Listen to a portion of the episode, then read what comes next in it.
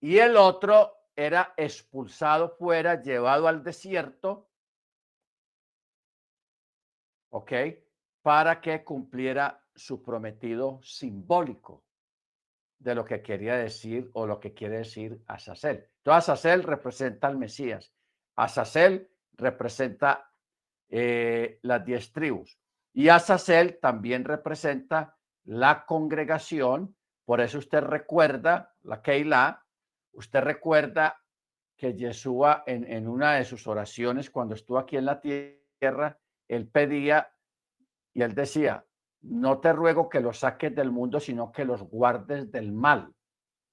Y Yeshua también le dijo, os envío en medio de lobos, pero no teman, que yo los voy a cuidar, yo los voy a guardar.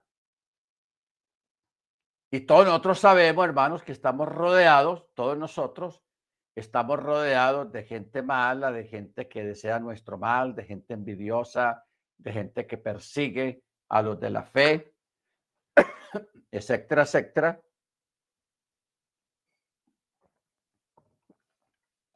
Que entonces a raíz de eso es que nosotros actualmente estamos viviendo la, el cumplimiento y el simbolismo de Azazel.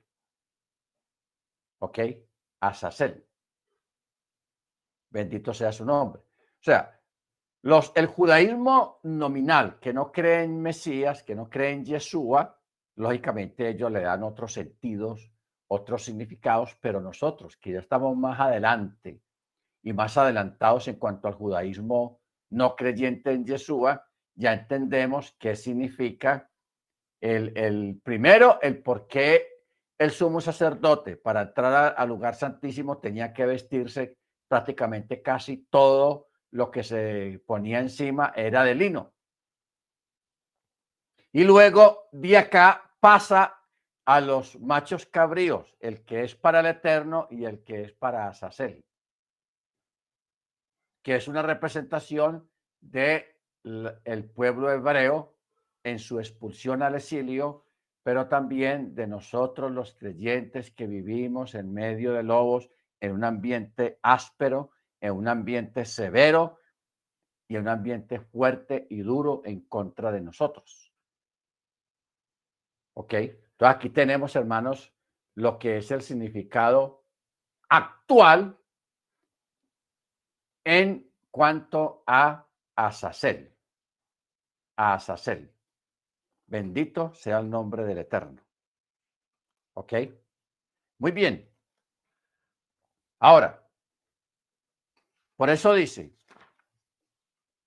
verso 10, y el macho cabrío cuyo lote fue para Azazel, lo hará pararse con vida delante del Eterno para hacer expiación sobre él y luego enviar a, a Azazel hacia el desierto. O sea, el macho cabrío no se llama Azazel. No se llama así. Pero el texto dice que es enviado a Azazel, a un ambiente áspero, duro, severo, fuerte, que es el ambiente en el cual nosotros estamos viviendo y estamos profesando nuestra fe. ¿Ok? O sea, nadie dijo que caminar con el Eterno en cuanto a la Torá y en la fe en Yeshua iba a ser un pan comido o iba a ser algo fácil, placentero. No. Vienen muchas dificultades. En este momento hay muchos hermanos que están viviendo en unas dificultades económicas, eh, están bajo una presión muy fuerte por el sistema entre el que estamos viviendo. Entonces, este sistema en el que estamos viviendo, que es muy agreste, que es muy duro, que nos es contrario, se llama Azazel. Se llama Azazel. Por eso dice, para enviarlo a Azazel hacia el desierto. Bendito sea el nombre del Eterno.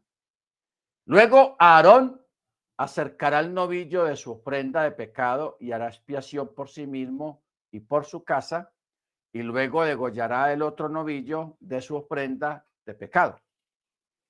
Y deberá tomar una paleta llena de brasas ardientes de encima del altar que está delante del Eterno, y su puñado de tres dedos lleno de especias de incienso, finamente molido, el cual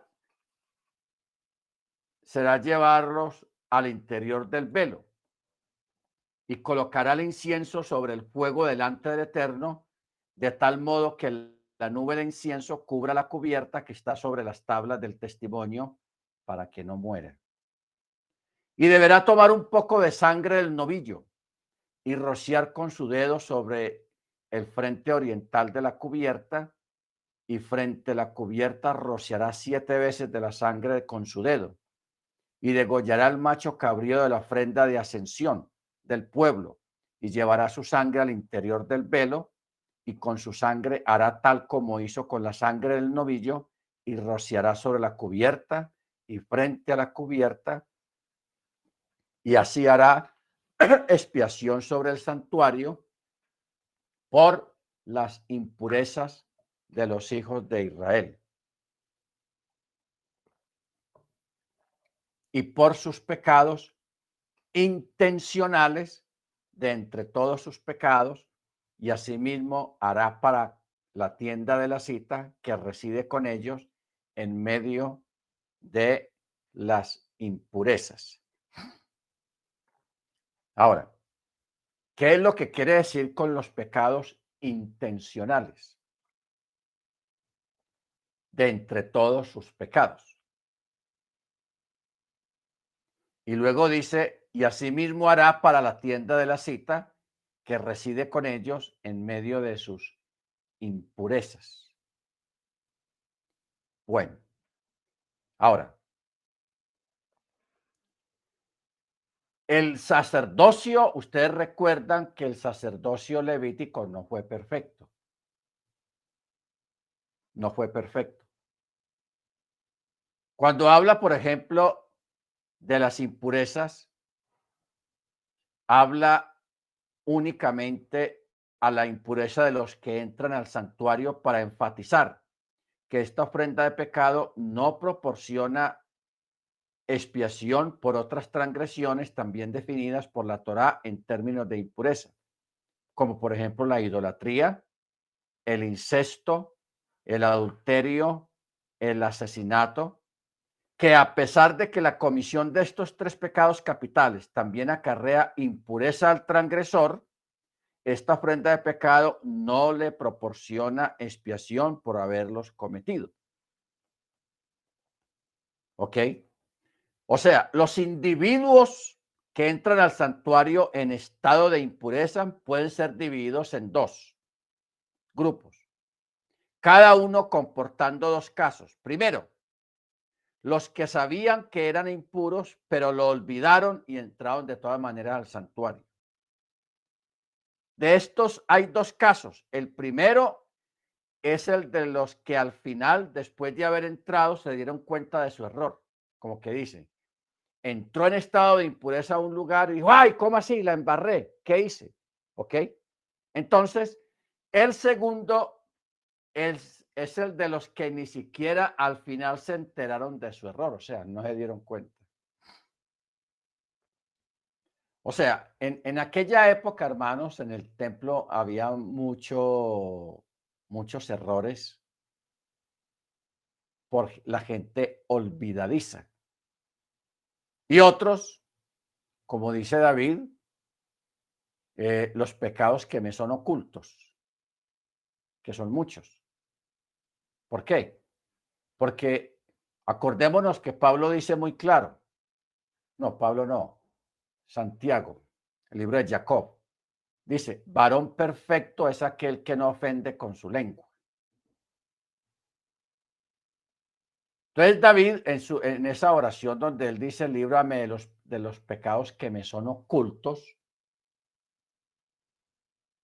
está hablando eh, ciertamente de aquellas faltas que se hacen unas adredes, otras sin intención y otras en ignorancia. Las que se hacen adrede, esas sabiendas, y se hacen las cosas. La otra es que cayó en cuenta cuando ya había hecho, cometido el error. Uy, la embarré. Con... Y la otra es que la persona realmente no se dio cuenta porque hay una, hay una sentencia en la escritura que dice, el alma que pecare, esa morirá. Y la otra que dice que el Eterno no dará por inocente al culpable. Entonces, hay muchas veces que una persona puede cometer faltas sin darse cuenta siquiera que cometió una falta, no se dio cuenta. Esos son los pecados ocultos. ¿Ok? Por los que también toda persona tenía que presentar ofrenda de expiación delante del Eterno. Ahora, ¿cómo aplicaríamos eso hoy en día en, dentro de la vida normal, moderna que estamos llevando? En el sentido de cometer faltas por ignorancia.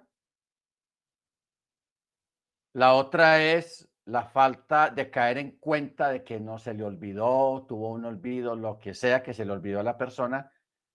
Y la otra es realmente la persona no se dio cuenta, no supo que estaba haciendo algo mal. Por ejemplo, un ejemplo. Usted va a una tienda a comprar algo y la persona le devolvió, le dio el vuelto y la persona, sin darse cuenta, le dio de demás, pero usted no se dio cuenta. Usted recibió el vuelto, no contó, sino que lo guardó en el bolsillo. Ya, lo mezcló con otro dinero que tenía ahí. Entonces, como usted no le dio cuenta de nada, usted piensa que todo está normal.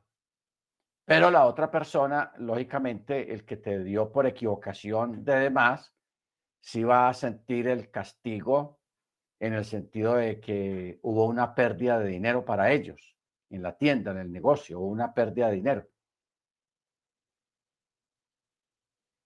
Pero usted no le dio cuenta. La persona diga, ay, ojalá la persona venga y se, acuerde y reconozca que, que, se me fue la mano y todo eso, y ojalá venga y nos devuelva el dinero, pero usted nunca va a ir porque usted no se dio cuenta de lo que pasó. Eso es en parte los pecados por ignorancia o los pecados que son ocultos. Los pecados ocultos, por los cuales el Eterno proveyó también sacrificio por ese tipo de pecados, que realmente uno no tiene la culpa porque uno no, se fijó en nada, no, no, no tuvo esa precaución, etcétera, etcétera, y para uno todo aparentemente quedó bien, está bien, pero no quedó bien. Hubo una, una falla. ¿Ok? Hubo una falla. Por eso esta oración de David es muy importante, porque él, dice, líbrame de, de, los pecados que me son ocultos. Y también pide, ve si hay en mí camino de perversidad y guíame por el camino eterno. O sea, por el camino que conduce a la eternidad. ¿Ok? Bendito sea el nombre del Eterno. Ahora, verso 17. Ninguna persona estará en la tienda de la cita cuando él entre para hacer expiación en el santuario, hasta que salga. Y hará expiación por sí mismo y por su casa y por toda la asamblea de los hijos de Israel saldrá hacia el altar que está delante del Eterno y sobre él hará expiación. Deberá tomar un poco de la sangre del novillo, de la sangre del macho cabrío y ponerla sobre los cuernos del altar en derredor. Con su dedo rociará sobre él de la sangre siete veces y así lo purificará y lo consagrará, lo consagrará de las impurezas de los hijos de Israel. Cuando haya terminado de hacer expiación por el santuario, la tienda de la cita y el altar, deberá acercar el macho cabrío vivo y Aarón apoyará con sus dos manos sobre él, sobre, eh, apoyará sus dos manos sobre la cabeza del macho cabrío vivo y confesará sobre él, macho cabrío, todas las iniquidades de los hijos de Israel y todos sus pecados intencionales y de entre todos sus pecados y los pondrá sobre la cabeza del macho cabrío. Y lo enviará lejos con un hombre designado hacia el desierto. Y el macho cabrío portará sobre sí todas las iniquidades hacia una tierra despoblada y enviará el macho cabrío al desierto. Muy bien. Aquí, hermanos, llana y sencillamente está apuntando al Mesías. Yo a veces me pregunto en cuanto a los al templo y a los sacrificios, en el sentido de que uno se pregunta por qué Yeshua o por qué no. Técnicamente, si Jesús es el Cordero de Elohim que quita el pecado del mundo, Yeshua debió de haber muerto, debió haber sido sacrificado dentro del santuario. Técnicamente, hablando técnicamente, él debió de haber sido sacrificado dentro del santuario, pero no lo fue. Él murió fuera del santuario, fuera del templo. Por eso él fue sacado fuera de Jerusalén, la ciudad santa, fuera del templo, para ser sacrificado. Primero, él no podía ser sacrificado dentro porque eso hubiera sido un sacrilegio. ¿Ok? Pero como el Eterno ya había creado allá a través de la Torá esto de Azazel, para el Eterno y para Azazel. Ya había creado esa figura. Porque mire que aquí dice claro que el sacerdote, el sumo sacerdote, apoyará sus dos manos sobre la cabeza del macho cabrío vivo y confesará sobre él la iniquidad de los hijos de Israel y todos sus pecados intencionales de entre todos sus pecados y los pondrá sobre la cabeza del macho cabrío. O sea, aquí estamos hablando de la transmisión de la iniquidad, del pecado de todo el pueblo hebreo sobre el macho cabrío. Y cuando ya se hizo esto, se le entrega a un sacerdote designado para este trabajo para que se lleve el animal al desierto. Se lo lleve al desierto. ¿Ok? Y dice, y el macho cabrío portará sobre sí todas las iniquidades y las llevará hacia una tierra despoblada y enviará al macho cabrío al desierto. Por eso es que Jesús fue sacado, él murió fue llevado allá al monte de la calavera y allí fue sacrificado. Entonces, uno ahí ve de que no hubo una violación a la Torá en cuanto a los sacrificios, siendo Yeshua el Cordero de Elohim que quita el pecado del mundo. ¿Ok? Siendo él un Cordero sin defecto, macho. Y Pilato mismo lo dijo, yo no he hallado ningún pecado en este, ninguna falta he hallado en este. O sea, él fue declarado justo, así haya sido por un romano, pero fue declarado justo por una autoridad. O sea, no fue declarado justo por una autoridad rabínica, ni por el sacerdote, ni por un levita, ni por el sumo sacerdote. Increíble esto. sino que fue declarado justo por Pilatos.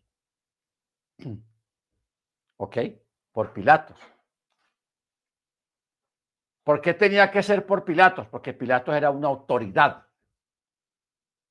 en Israel en esa época, era un, era un procurador romano, un gobernador.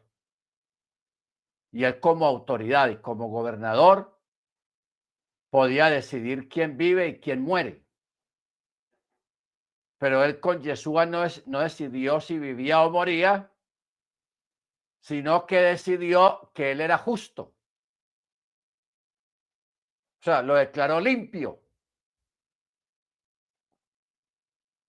Increíble. O sea, cuando uno mira todos estos detalles y todo esto que estamos mirando aquí en la paracha, uno queda asombrado de cómo se cumplió todo perfectamente y de que no hubo eh, una falta técnica o una falla técnica a la Torá. Como para que alguien dijera, no, es que Yeshua no es el Cordero, ¿cómo le ocurre? Él es un ser humano y no sé qué, y como habla mucha gente. Todo los, el tecnicismo, para una persona entender esto, tendría que estudiar los tecnicismos de la ley en cuanto a los sacrificios, en, especialmente en cuanto a, a estos dos machos cabríos, el para el Eterno y para Azazel. Para el Eterno y para Azazel. Luego en el verso 23 dice, y Aarón vendrá a la tienda de la cita y se quitará las vestimentas de lino con las que se vistió cuando entró al santuario.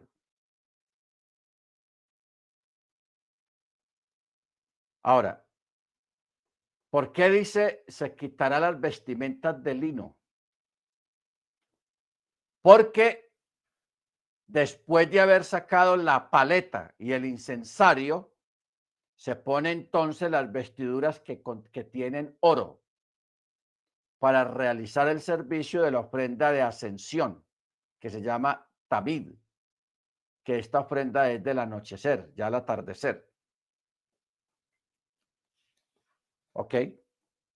Ahora, verso 24. Lavará su carne en agua en un lugar sagrado, o sea, en una migbe. En una migbe. En una migbe. Por eso dice, lavará su carne en un lugar sagrado.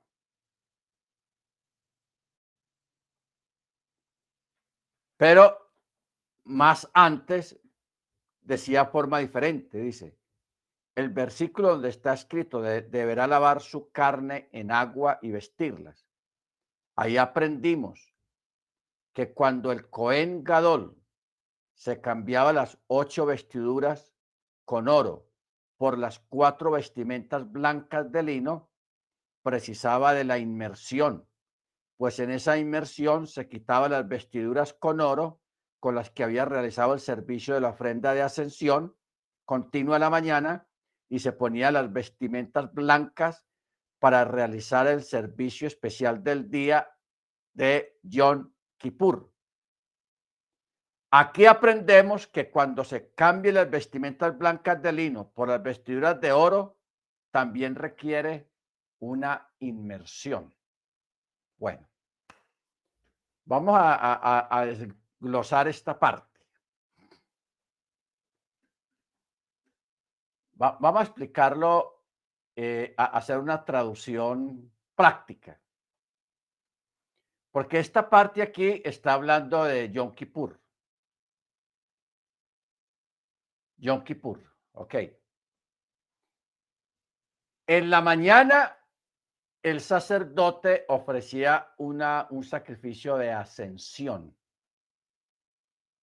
Y para ese sacrificio de ascensión tenía que ponerse el vestido real, el que tenía oro, mucho oro. ¿Ok? Cuando terminaba casi al mediodía de ofrecer esta ofrenda de ascensión, vestido con todo ese oro, se iba para un recinto y allí se quitaba ese vestido que tenía mucho oro y, hacía tevilá, inmersión para ponerse el otro vestido real que era el de lino, que ya, ya leímos ahora que la cubierta, que la faja, que el, el gorro que se ponía acá, todo era de lino, lino blanco. ¿Ok? Pero antes de ponerse ese de lino blanco tenía que hacer tevilá. Hacer tevilá. Todo uno me pregunta, bueno, pero ¿qué pecado hizo haciendo, celebrando un servicio de ascensión? ¿Qué hay de malo? O sea, ¿por qué tiene que hacer tevilá? Porque es que nosotros pensamos eh, que el tevilá siempre es para eh, limpieza de pecados. No, no todos los tevilot es para, para purificación de los pecados, no. Hay unos, por ejemplo, cuando se va a hacer una fiesta para el Eterno, un Moad, se recomienda hacer tevilá, ¿cierto? Pero ese tevilá es en preparación purificación para la fiesta. No tiene nada que ver con el pecado, sino es un acto de purificación, de preparación, de santificación, de cambio. Entonces estamos hablando de que aquí en este caso el sacerdote se quita las vestiduras reales que están que tenían mucho oro se las quita, hace tevilá y se pone eh, la, vestidura de sumo sacerdote, pero ya es diferente, puro lino. O sea, hay un cambio de vestimenta en el mismo día. ¿Ok? Cambio de vestimenta en el mismo día. ¿Qué significa esto para nosotros o en este tiempo? Significa la era antes del Mesías y la era después del Mesías. La vestidura real de los reyes, Salomón, David, Saúl, eh, todos los reyes que hubo Israel, y el mismo templo estaba lleno de oro. Había mucha cubierta de oro. Pero viene el Mesías Ojo con esto. Viene el Mesías y que él mismo hace Tevilá, o sea, él mismo hace la transición. Por eso el Mesías nunca lo vimos con, con, con una vestidura costosa de oro ni nada. Él siempre vistió en forma sencilla, sin ostentación, siendo el rey no vistió con ostentación. ¿Ok? Pero ahora ya Yeshua simbólicamente se pone la otra ropa, que es de puro lino, lino blanco.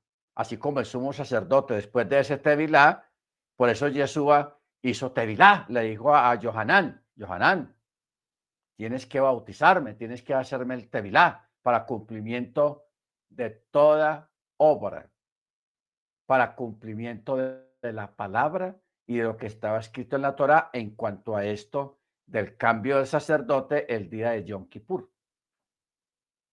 que se vestía de dos vestiduras reales. La primera era la vestidura del sumo sacerdote, el, el, el urín, el tumim, la cofia y todos esos hilos bordados en oro y toda esa cuestión Luego, el sacerdote, como al mediodía, se quitaba toda esta ropa real, hacía tevilá y se ponía la otra ropa. No tan real, pero sí era muy importante porque era pura ropa de lino blanco, resplandeciente, o sea, puro blanco. Todo de blanco. ¿Ok? Por eso, hermanos, mire usted cómo, cómo todo se, se encaja, lo que dijimos ahora. La señal que los ángeles le dieron a los pastores para que fueran a buscar al niño y lo adoraran. encontraréis al niño envuelto en lino blanco. Luego, ese texto de Apocalipsis, cuando dice que a la novia, a la esposa, se le ha concedido que se vista de lino fino, limpio y resplandeciente, porque el lino fino son las acciones justas de los santos, de los kiruchim. ¿Ok? Entonces, vamos entendiendo esto de una forma muy clara. Bendito sea el nombre del Eterno. Este acto de, de Yom Kippur que está relatando, porque esta, esta parte de aquí que estamos mirando en la paracha es Yom Kippur. Es Yom Kippur. Baruch Pero mire, dentro de todo esto, lo que tenía que hacer el sumo sacerdote y cómo tenía que cambiar de ropa para dos actos. El primero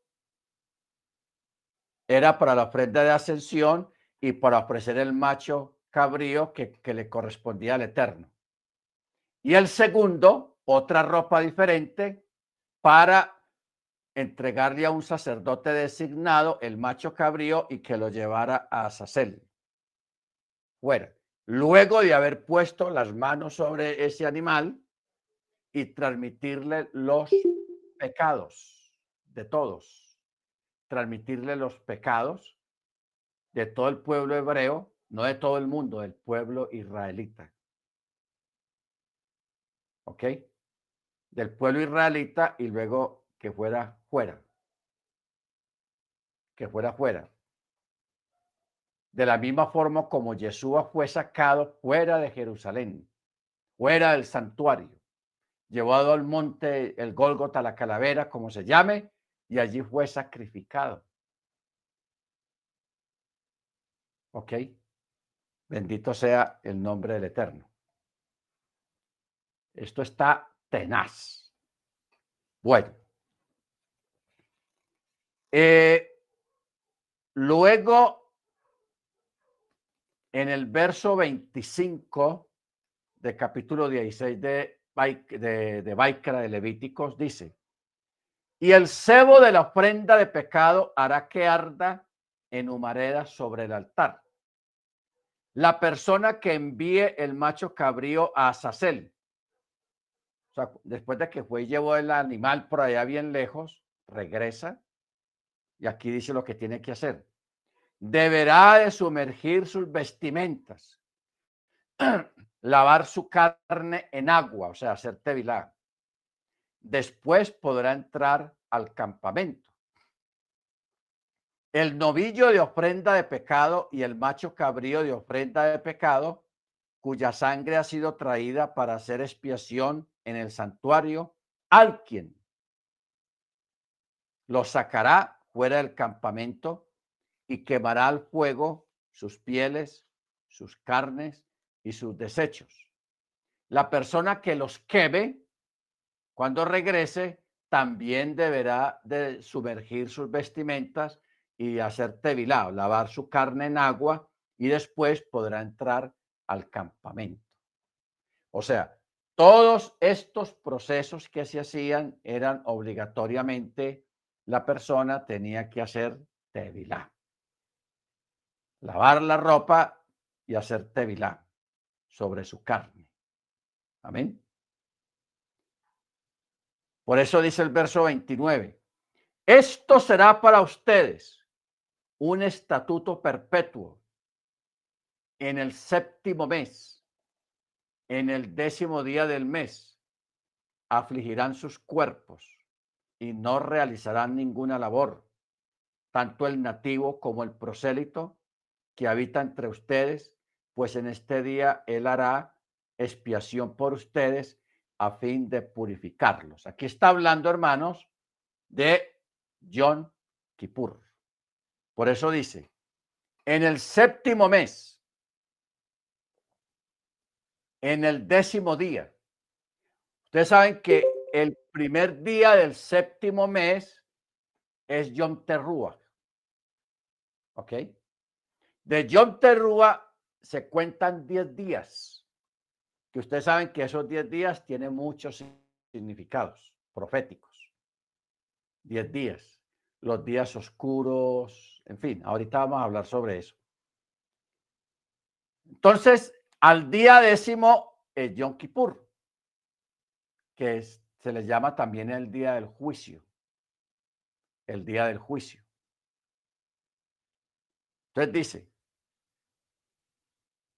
no realizarán ninguna labor, o sea, es Shabbat, el nativo, el prosélito que habita entre ustedes, pues en este día él hará expiación por ustedes a fin de purificarlos.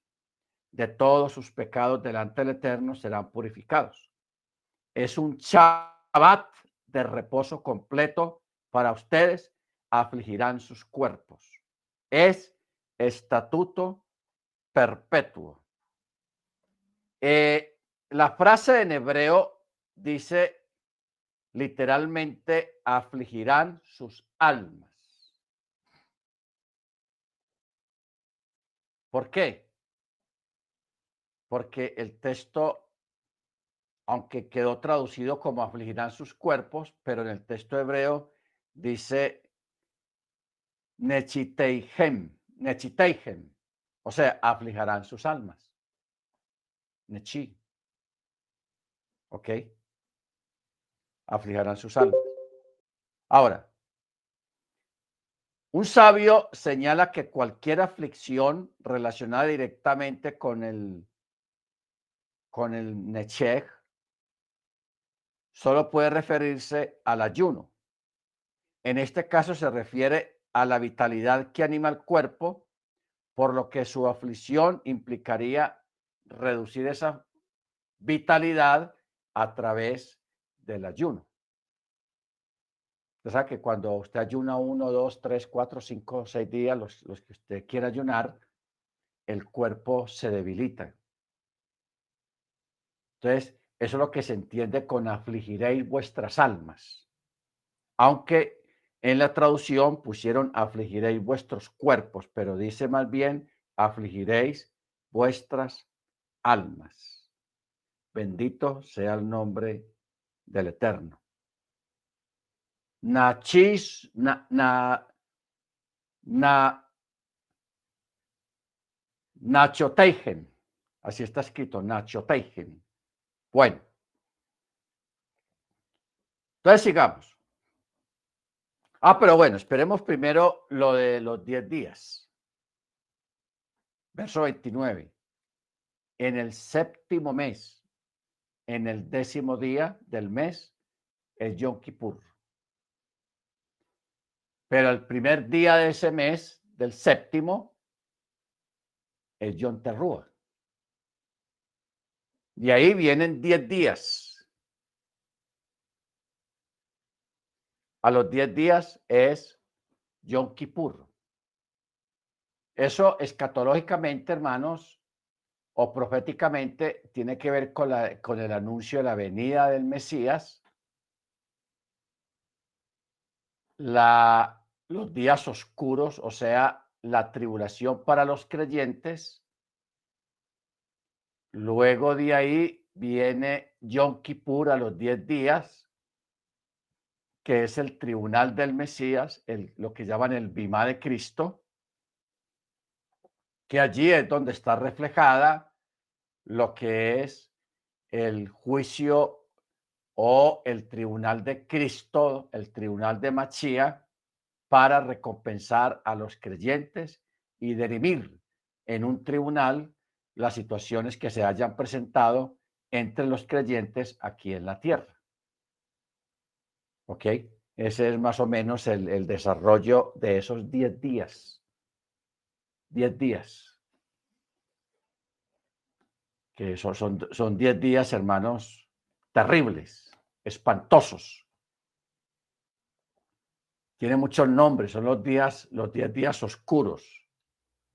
Los 10 días en que el Eterno nos va a soltar, en cierto modo, para que seamos presa del enemigo, porque esos son los 10 días en que vamos a ser probados. Los que lleguemos a ese tiempo vivos, vamos a ser probados. ¿Ok? Bendito sea el nombre del Eterno.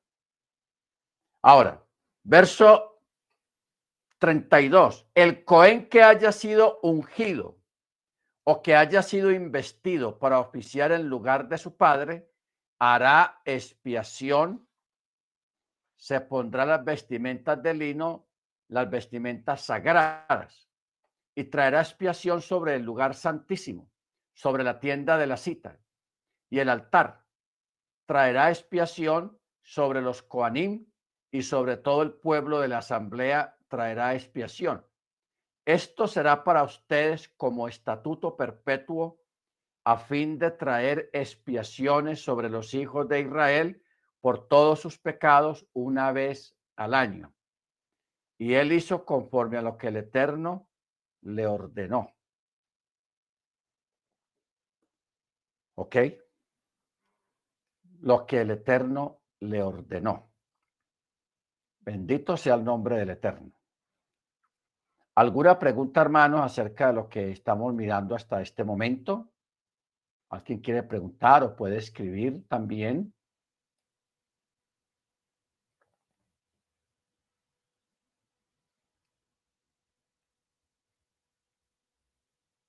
Ok. Entonces pasemos al capítulo 17.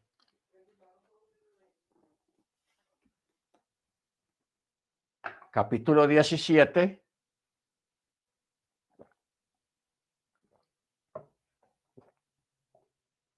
Dice,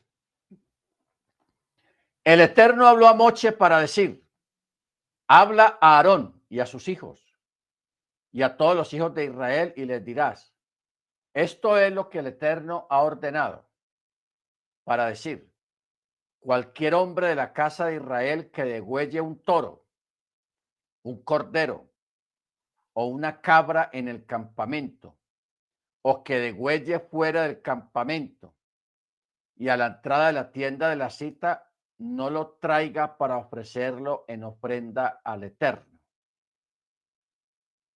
Ojo con esto.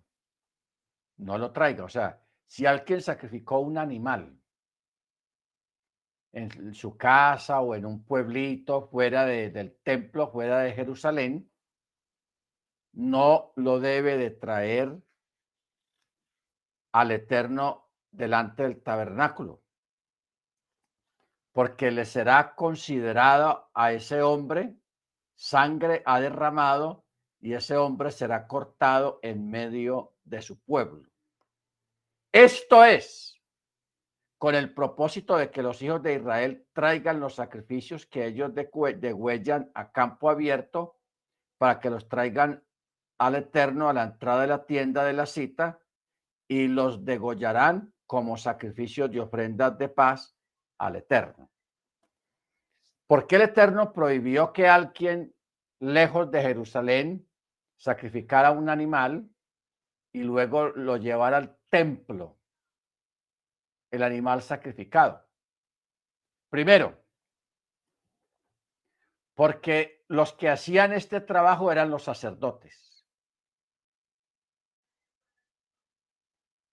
Y luego que la persona en el camino llevando un animal ya muerto, sacrificado, eh, impurifique la ofrenda. No sabe por dónde pasa, las personas, en fin, realmente hay una, hay una logística que, va a tener muchas fallas.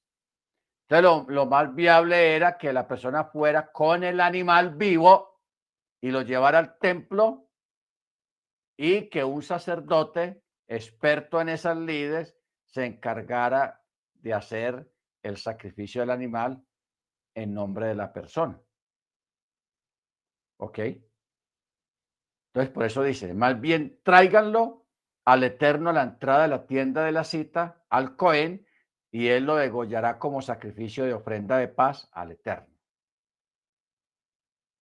Y el Cohen arrojará la sangre sobre el altar del Eterno a la entrada de la tienda de la cita y quemará en humareda el cebo como fragancia placentera al Eterno para que ya no degüellen sus sacrificios a los demonios tras de quienes ellos se descarrían.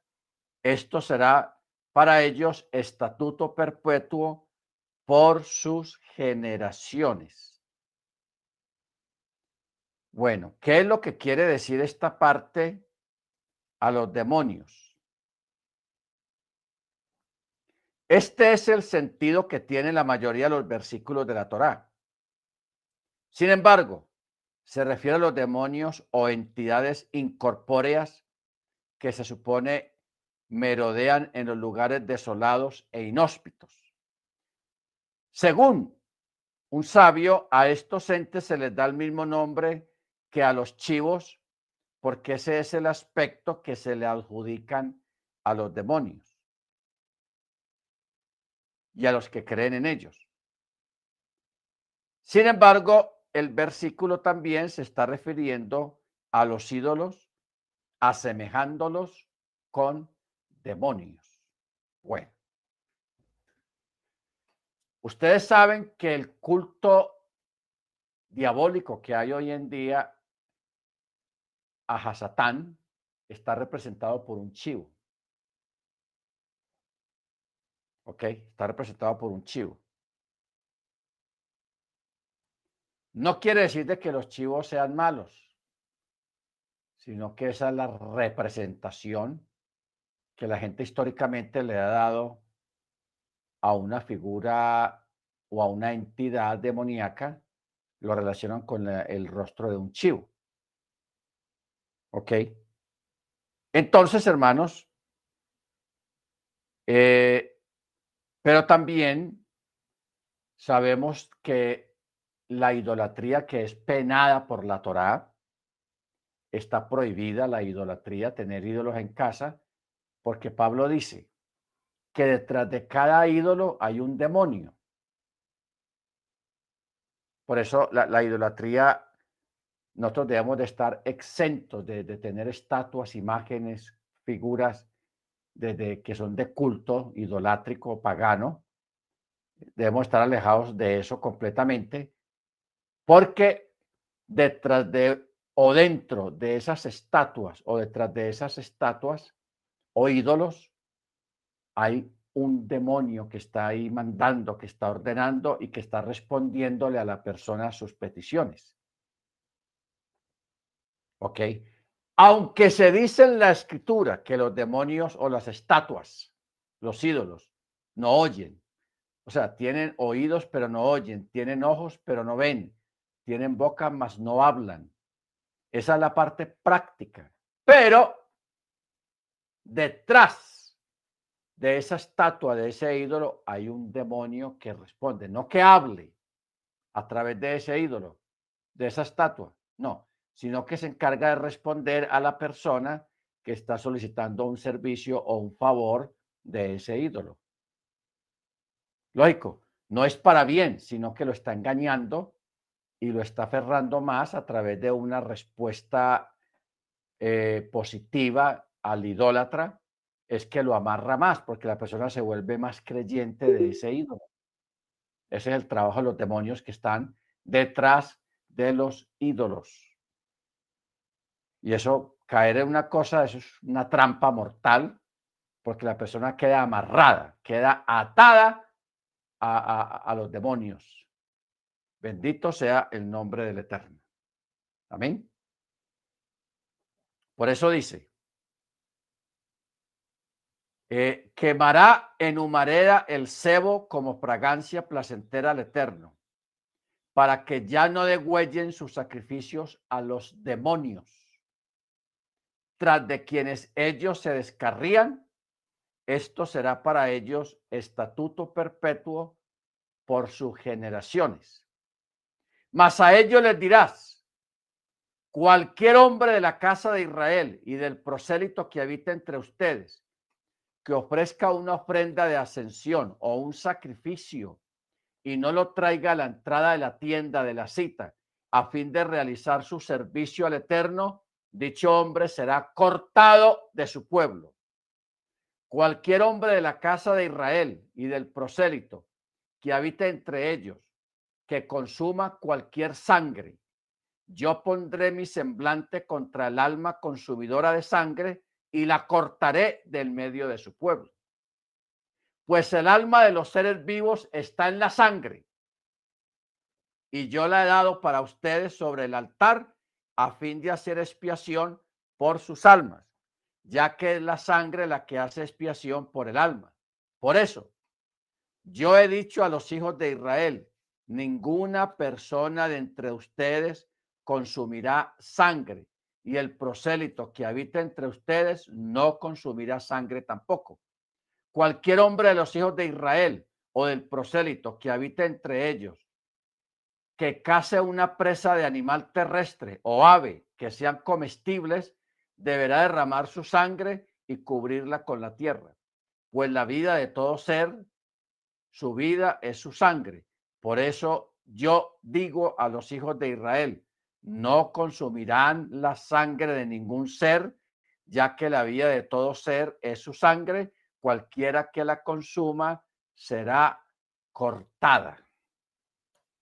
O sea, aquí tenemos una ratificación de no consumir sangre. No consumir sangre. ¿Ok? porque cualquier persona que consuma un cadáver sin degollar o un animal lesionado, ya sea un nativo o un prosélito, deberá sumergir sus vestimentas y lavarse en agua y permanecerá impuro hasta el anochecer. Luego se volverá puro. Pero si no sumerge sus vestimentas y no lava su carne, entonces portará su iniquidad. Portará su iniquidad. Y el Eterno habla a Moche para decir, habla a los hijos de Israel y diles, yo soy el Eterno tu Elohim, conforme a las prácticas de la tierra de Misraim, donde ustedes habitaron, no harán, conforme a las prácticas de la tierra de Canaán, a donde yo los llevo, no harán, no sigan sus costumbres, llevarán a cabo mis juicios y guardarán mis decretos para andar en ellos. Yo soy el eterno, su Elohim.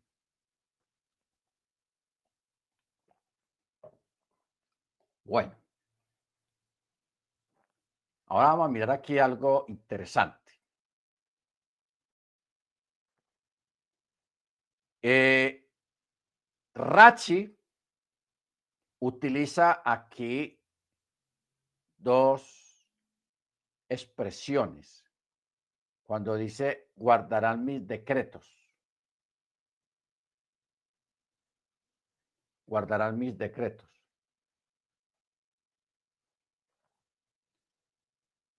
Entonces usa la palabra tartillaot y itz tadillaot.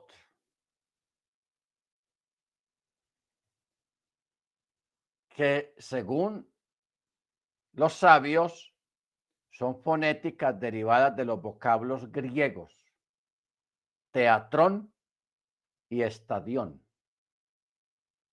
Teatrón se refiere al, al teatro y estadión se refiere al estadio, porque define los teatros como lugares de diversión y los estadios como plazas de toros o de diversión también.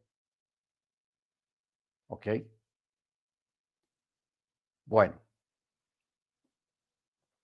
Porque es que aquí el Eterno está hablando de dos pueblos, está hablando de reino. no seguirán las costumbres de los Misrim, pero también dice, no seguirán las costumbres de los Kenanim. O sea, los sacó de Egipto, pero de pronto ellos llegaron, llevaron en sus mentes y en sus corazones las costumbres de Egipto. Los lleva para Canaán y él no quiere que adquieran las costumbres canaanitas, que eso no se sabe quién era peor, si los canaanitas o los egipcios. Para mí los de Canaán eran peores. ¿Ok? Ahora, cuando hablamos de esto, hermanos, en, esa época antigua tenemos la historia de Roma con su coliseo que todavía está en pie allá en Roma. Es un lugar turístico, Coliseo Romano. Este lugar se utilizaba para entretener la gente y era una, una forma de entretenimiento. Pero también era una forma para desviar la atención del pueblo a sus problemas. Hay una palabra muy famosa que salió de Roma que se llama pan y circo. ¿De dónde viene esa palabra? Dice, los reyes romanos y egipcios decían, cuando el pueblo esté en necesidades, cuando el pueblo quiera protestar por algún problema en el reino o alguna necesidad en el reino, denle pan y circo. O sea, entreténgalos, desvíele la atención, distráigalos para que dejen de pensar en rebelarse. Eso es lo que es el resultado. Hoy en día, hermanos, estamos muy saturados de esas cosas. Muy saturados. Aquí hemos hablado a veces de que cuando el presidente del país quiere crear una ley y que la aprueben sin consentimiento del pueblo, él habla con la Federación de Fútbol para que armen un partido que llame mucho la atención, un partido de fútbol. Entonces, en el momento que todo el mundo está con la camiseta de la selección y pegados del televisor porque ya va a comenzar el partido y todo eso, el presidente está con los políticos, con los congresistas, con los senadores allá en el Senado, pasando la ley como todo el mundo está entretenido en el partido, él está ya pasando la ley sin ningún problema. Al otro día, sin importar el resultado del partido, la gente se levanta por la mañana con una, con una nueva ley que les acuñaron sin darse en cuenta, sin que los hayan consultado. Entonces, esta palabra pan y circo, hermanos, hoy en día todavía está dando resultado. ¿Ok? Todavía está dando resultado porque hoy en día entretienen a la gente de sus problemas, de sus necesidades, de su pobreza, de la situación, de la, de la situación económica, que la inflación, que la gran depresión económica, que una cosa y la otra que pasa, tienen a la gente entretenida más, más que todo, al menos aquí en América, o al menos aquí en Colombia, con fútbol. Y la gente se mata y que la camiseta y que mi equipo y todo eso, todo eso, hermanos, el, el Eterno lo penaliza. Por eso dice, no sigan sus costumbres. Guarden mejor mis decretos para andar en ellos, yo soy el eterno, su Elohim. ¿Ok? O sea, guardarán mis decretos, porque estas leyes del omnipotente guardan al creyente del Yetzer Hará, o sea, de la inclinación al mal de los seres humanos. ¿Ok? Nos guardarán. Bendito sea el nombre del Eterno. Porque mire cómo dice el verso 5. Guardarán mis decretos.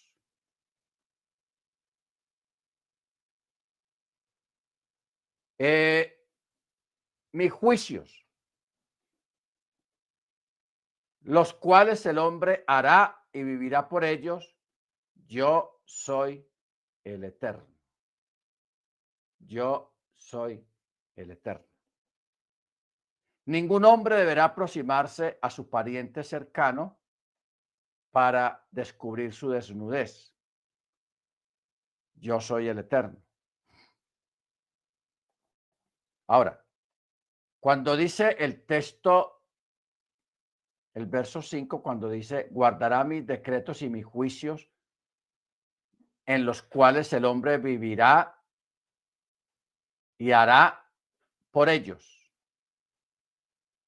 Está diciendo, en el mundo venidero, en el Olam Jabá, pues si afirmas que esto se refiere a la vida de este mundo, no podría ser, ya que acaso no es el destino inevitable del ser humano morir.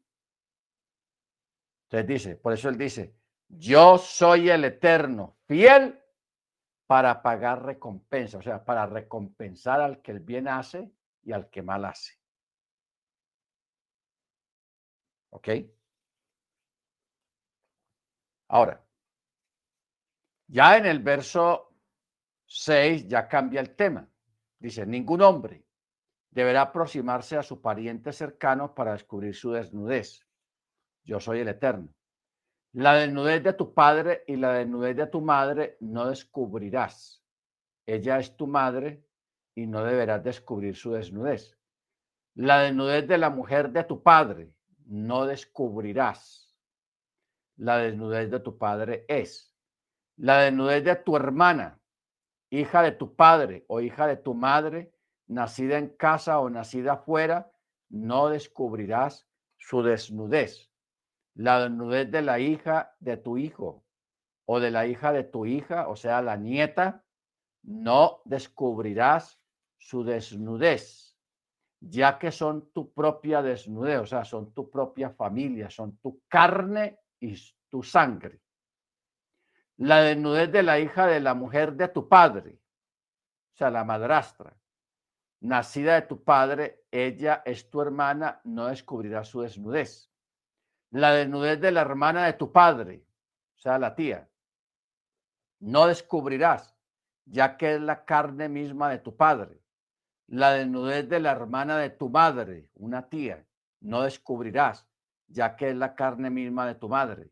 La desnudez del hermano de tu padre, no descubrirás, y a su mujer no te aproximarás, tu tía es.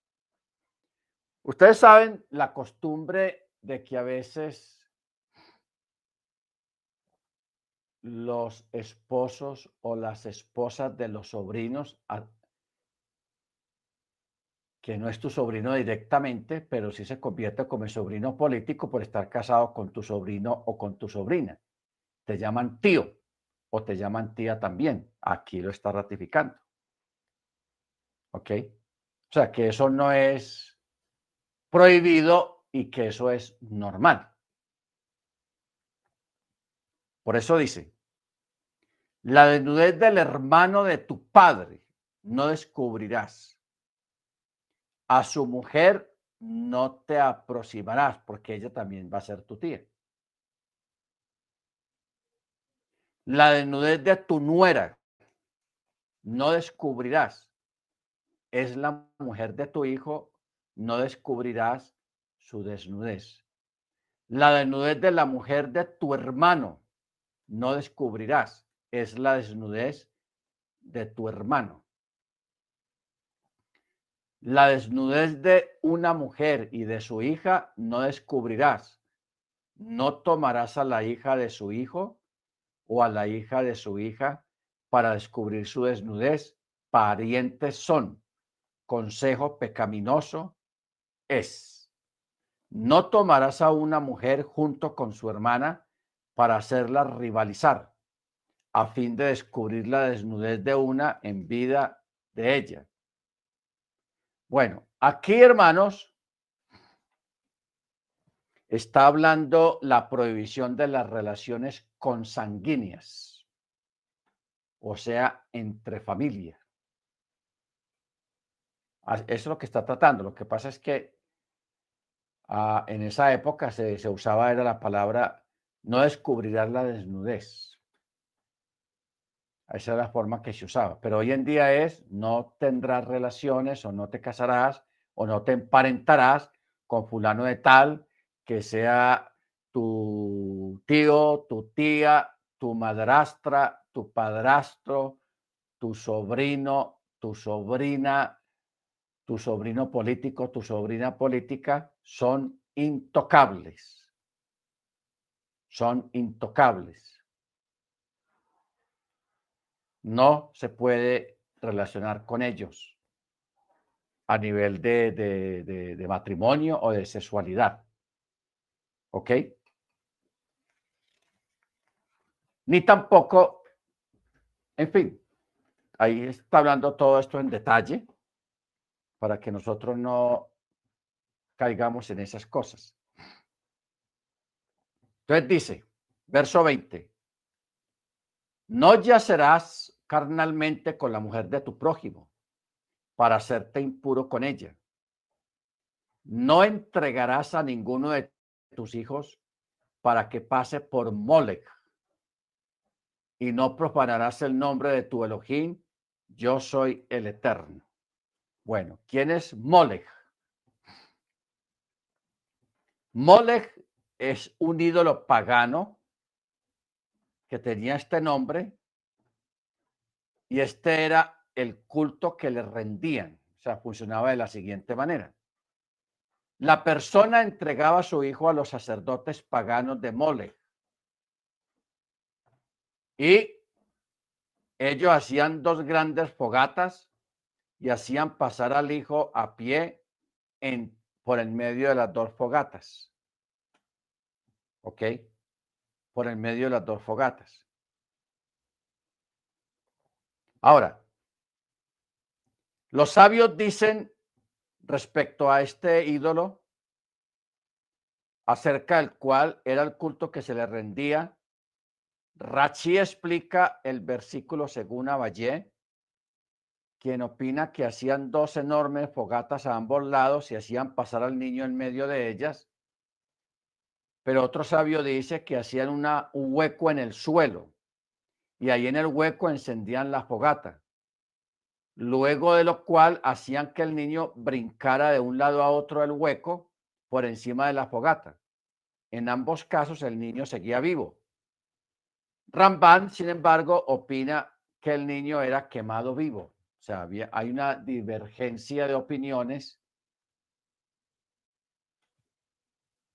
en, eh, en los sabios acerca de Molech. ¿Ok? De Molech. Por eso dice el texto muy claro. No entregarás a ninguno de tus hijos para que pase por Molech y no profanarás el nombre de tu Elohim haciendo esto. ¿Ok? Mole. Bueno, luego dice el verso 22, no yacerás carnalmente con un varón como se yace con una mujer. Abominación es. No yacerás carnalmente con ningún animal para hacerte impuro con él. Una mujer no se parará delante de un animal para aparearse con él. Perversión es. O sea, aquí está hablando de lo que llaman la homosexualidad, los homosexuales o los gay, como usted lo quiera llamar. No ya serás carnalmente con un varón como se hace con la mujer. Es abominación. Pero tampoco eh, ya serás carnalmente con un animal, la zoofilia. Estas costumbres son muy antiguas, hermanos, y no deben de figurar dentro del pueblo de raíces hebreas, o sea, de nosotros. Eso es una abominación, eso es perversión, eso ni se nombre entre nosotros, dice Pablo porque son cosas ya que están fuera de lo normal. Porque lo normal es eh, yacer carnalmente eh, un hombre y una mujer. Eso es lo normal. Pero un hombre con un hombre, una mujer con una mujer, o una mujer con un animal, o un hombre con un animal, eso es perversión, eso es abominación, eso no tiene nombre. No tiene nombre. O sea, si se hiciera en una comunidad alguien llegara a una bajeza de esta, esa persona tiene que ser expulsada de la comunidad, porque eso es una máxima contaminación que hay. ¿Ok? Por eso el verso 24 dice, no se contaminen con ninguno de estos, ya que a través de todos estos se contaminaron las naciones que yo expulso delante de ustedes. La tierra se contaminó y yo tomé en cuenta su iniquidad sobre ella y la tierra vomitó a sus habitantes. Pero ustedes deberán guardar mis decretos y mis juicios y no harán ninguna de estas abominaciones. Tanto el nativo como el prosélito que habite entre ustedes. Pues los habitantes de la tierra que están delante de ustedes hicieron todas estas abominaciones y la tierra fue contaminada por ello. ¿Ok? Entonces, mire lo que dice. Que la tierra no los vomite. Esto puede ser comparado al hijo de un rey que fue alimentado con algún alimento repulsivo que no puede permanecer en su estómago, por lo que lo vomita. De igual modo, la tierra de Israel no puede soportar a los que cometen este tipo de transgresiones. El Targum traduce esta frase como vaciar, ya que la tierra de Israel se vacía de ellos cuando la vomita. Cuando la vomita. Ahora, los sabios dicen que no es que los transgresores por alguna razón se van de la tierra de Israel, sino que es la tierra misma la que no los soporta por ser transgresores y los vomita para vaciarse de ellos. ¿Ok? Entonces, nosotros hermanos, en cuanto a esto, tenemos que ser muy contundentes. Y muy claros. Porque ustedes saben que allá afuera hay una agenda que viene con mucha presión para pervertir a, los niños, para pervertir a los adultos y convertir este mundo en un gigantesco Sodoma, convertir este mundo en una abominación. Pero nosotros estamos aquí en medio de todo eso lo cual debemos de reprender y de afligir nuestras almas debido a estos desvaríos y malos comportamientos no aprobados por la Torá y que eso va en contra de lo establecido por el Eterno, de que se rechace, de que no se permita y de que se, se luche en contra de estas costumbres. ¿Ok? Entonces, en el mundo hay una agenda espantosa, malévola, que ha ganado terreno, lógicamente ha ganado terreno, y los únicos que lo contienen son las, somos nosotros los que tenemos Torah, porque hay mucha gente que no está de acuerdo con eso, pero lo permite. Es como cuando dice, cuando una persona dice, yo no creo en las brujas, pero que vuelan, vuelan. ¿Qué está diciendo ahí? Es lo que dice una persona. A mí no me gustan esas cosas, no estoy de acuerdo con eso, pero eh, si mi hijo, si mi hija sale con una cosa de esas, pues, ¿qué se va a hacer? Yo lo voy a, a respetar. Sus decisiones. Así llaman eso, a respetar sus decisiones. O sea, estamos en este tiempo entrando, el ser humano está entrando con una especie de sopor o en una especie de, ¿cómo lo llamáramos? De anestesia mental. Una, llamémoslo anestesia mental. que la gente ve que pasan las cosas, pero no, no hace nada ni dice nada. Todo en áreas de, en aras de decir, no, es que yo no, no quiero meterme en problemas, yo no quiero. ¿Por qué? Porque la gente está en un confort. Está en un confort. Y protestar en contra de eso o rechazar esas cosas, pues eso sería como un trabajo que la gente no quiere hacer, no quiere realizar. Entonces, al estar así sometidos mentalmente como dopados, eso es abrirle las puertas para que esta gente avance, crea leyes y traten de, de destruir lo que el Eterno estableció. Lo que el Eterno estableció. Ellos vienen con sus argumentos, vienen con sus frases bien bonitas, vienen con su presión, pero nosotros no podemos dejarnos presionar por ellos, sino con la escritura en la mano, resistirlos, reprenderlos, no que vamos a solucionar el problema de ninguna manera, pero al menos sí sentar nuestra oposición, nuestra voz, en el sentido de que no toleramos eso, de que no lo aceptamos, porque eso va en contra de la moral, en contra de la Torá, en contra del Eterno y en contra de lo que está establecido en la naturaleza. ¿Ok?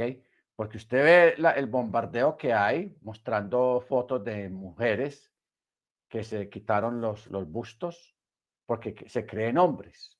Entonces sacan fotos de ellas con la cicatriz aquí, que ya no tienen bustos y ya se hacen sin camisa, el pelo largo, y, se hacen videos sin camisa como, como hacen los hombres cuando no tienen camisa. Entonces, eso, hermanos, es un horror. Eso es horroroso, espantoso, y eso tiene que ser rechazado. Si nosotros nos quedamos callados, somos cómplices. Por eso tenemos que rechazar esas cosas, esas costumbres, rechazarlas con, con carácter, con firmeza, no cediendo un centímetro, porque si usted cede un centímetro, hermanos, por ahí se le van a colar. ¿Ok? Entonces, es importante, no sé si usted ha visto esos videos, hay mucho video ahí en TikTok, en, Facebook, de estas muchachas, de estas mujeres que se han cortado los bustos y se muestran en el video así, como, como si fuera un hombre. Solamente se le ve la cicatriz que tiene ahí de la cirugía que le hicieron. Esto está tenaz, hermanos, y que el Eterno lo reprenda. Bendito sea el nombre del Eterno. Que el Eterno lo reprenda. Amén. Bueno, entonces dice Verso 28, que la tierra no los vomite para hacerla impura tal como vomitó al pueblo que estuvo antes de ustedes. Si alguien hace alguna de todas estas abominaciones, las personas que lo hagan serán cortadas de en medio de su pueblo. Guardarán mi encargo a fin de no hacer ninguna de estas, de estas prácticas abominables que fueron hechas antes de ustedes y no se hagan impuros a través de ellas. Yo soy el eterno, tú Elohim. Por eso dice, cuando dice guardarán mi cargo, esto fue enunciado para advertir a la Corte de Justicia, el Beddin, con respecto a estas prohibiciones. O sea, esta advertencia no está dirigida al pueblo de Israel en general, sino específicamente al tribunal, que es el que encarga de emitir los juicios, quienes tienen la responsabilidad de velar por el cumplimiento de los preceptos. La prueba de ello es que en, los versículos 18, 4 y 5, la Torah ya dijo de diversos modos que el pueblo debía de guardar estos preceptos y cumplirlos. Además de que el versículo 18-26 explícitamente dijo que no deben de hacer ninguna de estas abominaciones, por lo que no hubiera sido de pronto necesario repetirlo, pero lo repitió. O sea, poniendo énfasis, poniendo énfasis en al respecto. ¿Ok? Porque hay que poner énfasis, repetirlo y repetirlo para que quede claro en, en ese sentido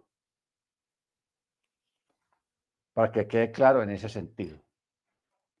Amén, hermanos. Entonces, ah, ya ustedes saben que todo lo que tenga que ver con las obras de las tinieblas debemos de reprenderlas. Todo este tipo de prácticas malvadas, abominables delante del Eterno, también para nosotros deben ser abominables. O sea, si para usted no es abominable, usted no está en la Torá. No está en la Torá. Si usted consiente esas cosas o está de acuerdo con ellas, usted no está en la Torah todavía. O sea, el Ruach no está en usted todavía. Entonces ponga eso como, como un examen, como una forma de examinarse, como dijo David, examíname y ve si hay en mi camino de iniquidad y guíame por el por el camino eterno. ¿Ok? Es bueno tener esa, esta parte clara, hermano, en nosotros. Bendito sea el nombre del Eterno. Muy bien, vamos ahora a prepararnos ya para el cierre Vamos a prepararnos para el cierre vamos a pedirle a la hermana Beatriz para que nos prepare eh, recitar el Chema, hermana Beatriz.